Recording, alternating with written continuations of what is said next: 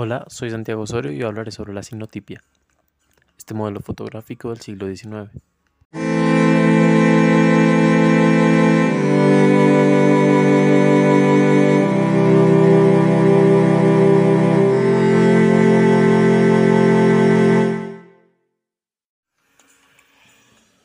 Para entender un poco sobre el contexto de la fotografía y la sinotipia, es necesario hablar del positivismo y la historia de la fotografía.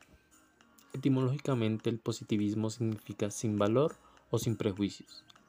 El positivismo o filosofía positiva es una teoría filosófica que sostiene que todo conocimiento genuino se limita a la interpretación de los hallazgos positivos, es decir, reales, perceptibles sensorialmente y verificables. De ahí que la fotografía tomó tanta importancia, ya que es una muy buena manera de capturar pruebas, hechos, y ayuda a muchas investigaciones científicas de la época. Entendiendo esto y volviendo con la sinotipia, esta es un modelo del siglo XIX, cuyo autor fue John Frederick William Herschel. Nació el 7 de marzo de 1792 en Reino Unido y murió el 11 de mayo de 1871. Fue matemático y astrónomo. En 1842 fue cuando inventó este procedimiento y en 1843 Anna Atkins lo puso en práctica. Ella fue botánica británica, es considerada la primera mujer fotógrafa, además de ser la primera persona en utilizar este método fotográfico. Esto en sus proyectos de botánica titulado Algas Británicas, impresiones de cianotipos, hoy reconocido como el primer fotolibro. Poniendo en práctica este modelo para capturar imágenes en el papel, Ann Atkins publicó una serie de libros en los que se lograba evidenciar diferentes tipos de plantas y helechos. Ahora hablando sobre el procedimiento, cianotipia es un procedimiento fotográfico monocromo, es decir, que solo tiene un color. Básicamente es pasar de un negativo a un positivo en una hoja de papel o cualquier material que absorba bien los químicos que se aplicarán. Esto mediante una luz ultravioleta, esta puede ser por una exposición directa con el sol o por cualquier elemento que artificialmente la produzca.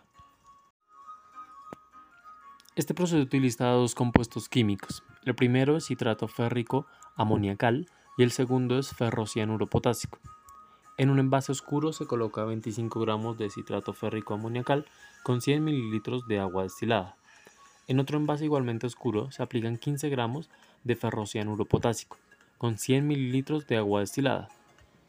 A continuación se mezclan los dos envases y de su mezcla resulta una solución acuosa fotosensible que se utiliza para recubrir un material, normalmente papel, pero también puede ser una tela o algún material que absorba la solución de hierro pero lo más común es usar papel. Para recrear el proceso lo explicaré paso a paso. Si se escoge un papel para realizar esta técnica es muy importante que esté seco. Luego se coloca la mezcla de los químicos en la zona donde será la sinotipia. La brocha que se utilice no debe tener alguna parte metálica y la cantidad de mezcla que se debe aplicar varía dependiendo del negativo que se tenga. Una vez el papel esté seco, se coloca el negativo encima para ajustar el negativo al papel se puede usar cinta. Luego lo expones al sol o algún productor de luz ultravioleta. Si decides usar la luz natural, el proceso tardará solo 30 minutos. Pero si decides que dure menos, el azul del final será menos intenso. Una vez retires el papel y el negativo del sol, se pasa al revelado. Este es muy sencillo, únicamente debes tener agua y una cubeta. En la cubeta llena de agua colocas la imagen y la vas moviendo hasta que la emolución se va separando el papel y la imagen positiva comienza a aparecer. Es recomendable que el agua se vaya cambiando. Cuando retires el papel de la cubeta, lo dejas secar y tendrás tu sinotipia.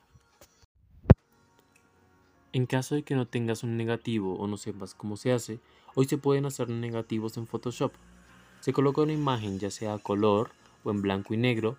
Si la imagen está a color, se debe pasar en blanco y negro. Se sube el contraste a la fotografía y después se invierte para lograr un negativo.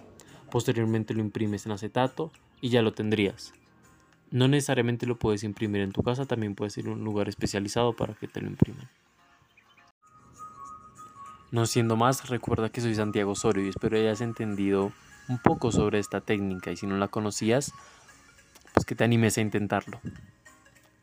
Hasta una próxima ocasión.